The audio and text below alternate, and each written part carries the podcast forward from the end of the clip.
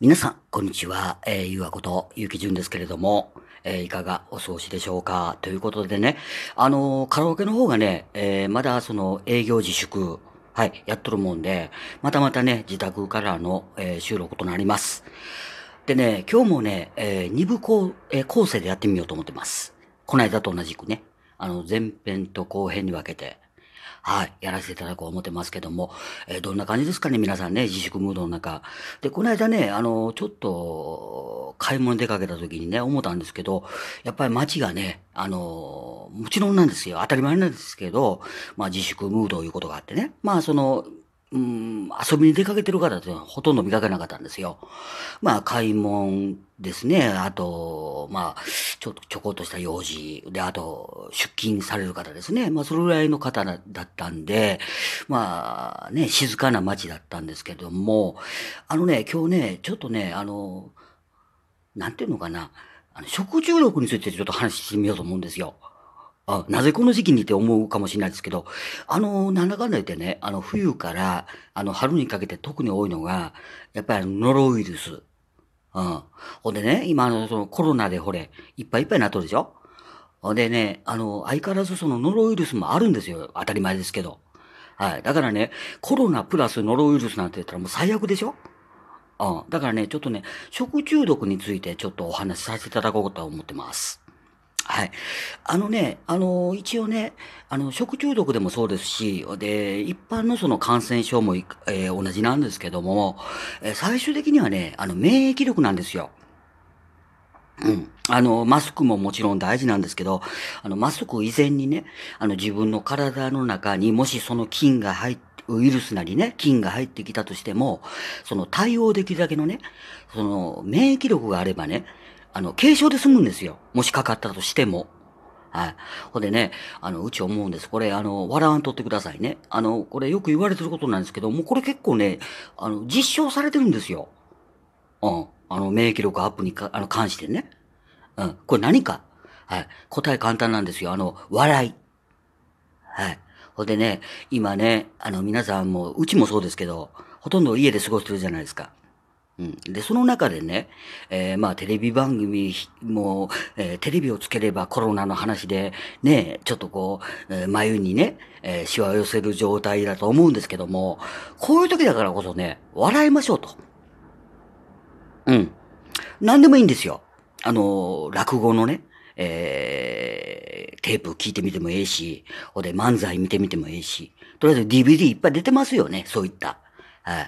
で、お持ちの方はね、もちろんそれを引っ張り出してみるだけでいいんですけど、あのね、うちね、あの、思うんですけど、日常生活に、えー、笑いをなくしたらね、その免疫力はもちろんなんですけど、それプラス、まあ、あ気がめいるとかね、で、あと、うつ病発症してみたりとかね、やっぱりこう、笑いがね、ないとね、やっぱダメなんですよ、人間って。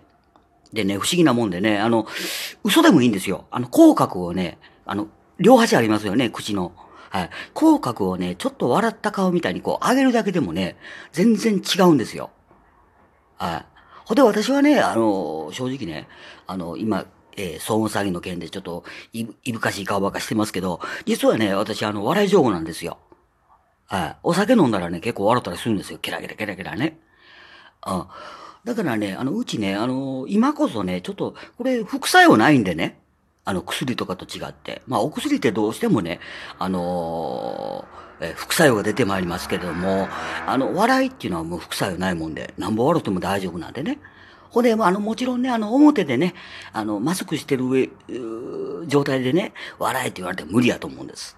だせめてね、せめてあの、家におられる間ぐらいは、あの、マスクもちろんつけてないと思うんですけども、あの、テレビを見てね、あそういった DVD を見て、はい、ケラケラ笑っていただくのもその免疫力の、うん、あれかなと思うんです。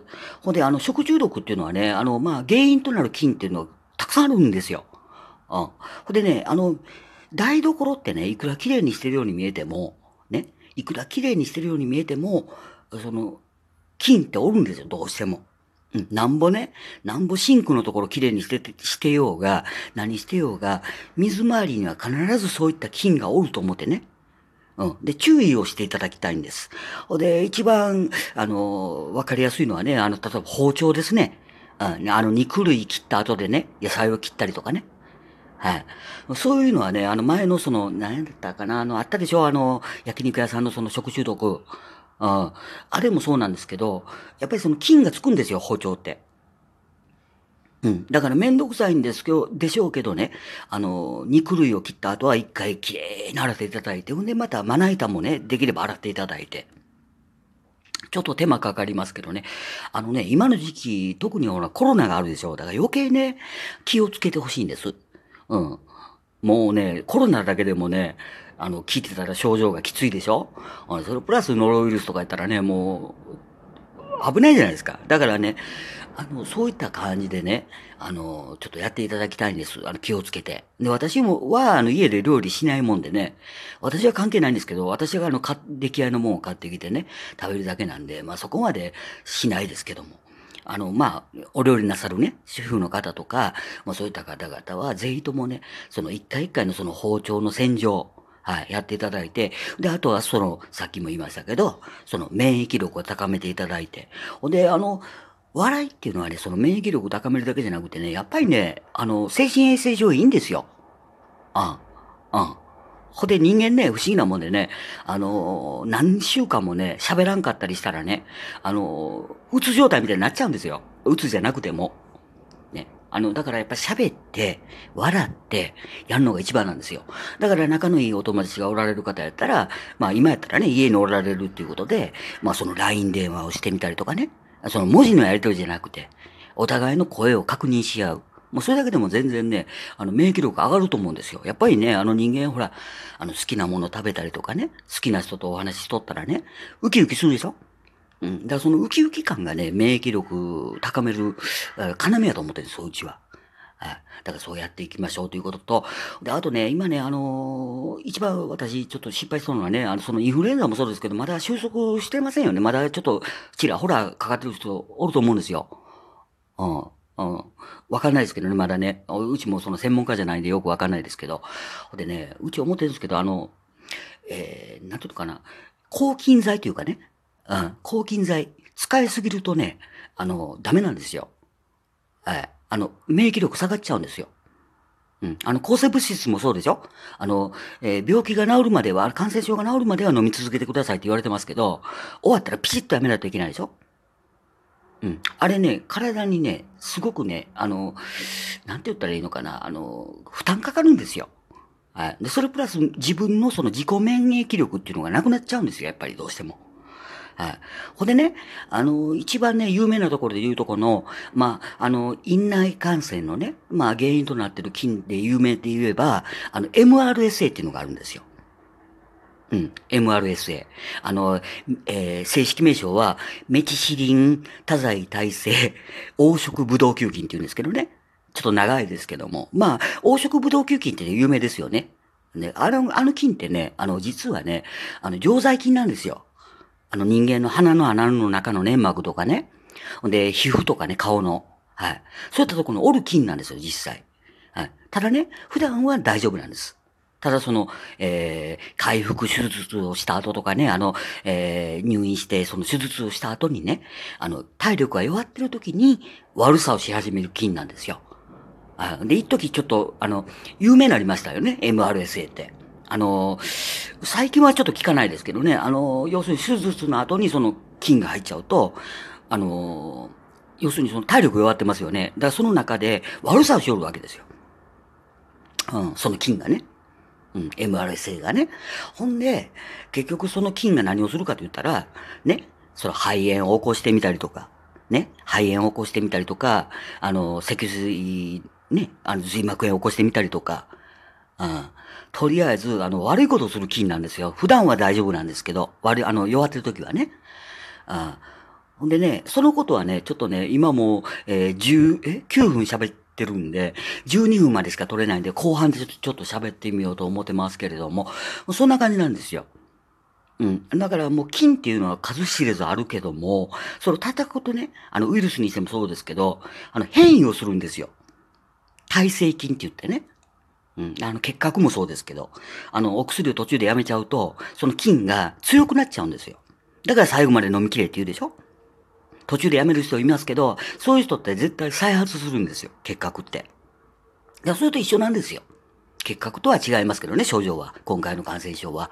あただね、あの、そういった感じで、やっぱりその人間が、あの、H を使ってね、あの、作り出した薬っていうのは必ずそのウイルスとか、えー、菌も対応しようとしよるわけですよ。生き残りたいわけなんでね、菌からしたら。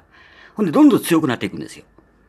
うん。だからそんな感じでね、ちょっと気をつけていただきたいなと思ってます。はい。で、今10分30秒なんで、あとちょっとだけ喋らせていただいてから後半に移りましょうかね。ほんで、まあ、あの、今日はね、その政府のね、その緊急事態宣言のことについてはちょっと語らんとこと思ってるんですよ。うん。あの、今やっぱコロナのことで、あの、皆さんがその体のこととかね、まあそういったことを気になさってるということで、そういったことに終始しようかなと思うんです、思ってるんです。で、やっぱり政府のことをお話ししようとすると、やっぱああだこうだってこう、つつきたくなるんでね、うち。うん。だからもうそれはちょっと今日は、あの、お預けということで、まあ次回のそのリアルチャンネルなりね、リアルラジオでちょっと語らせていただきたいなと思ってますけど、うん、まあそんな感じなんですよ。はい。ということでね、えー、前編はここまでということで、もう11分15秒ということで、はい。あのー、ちょっとね、後半に移らせていただきたいと思います。後半でね、その食中毒に関してと、あと、えー、えー、耐性菌の、はい、MRSA についてちょっと語ってみたいと思います。それでは、あの、後半でまた、あの、お会いしましょう。はい。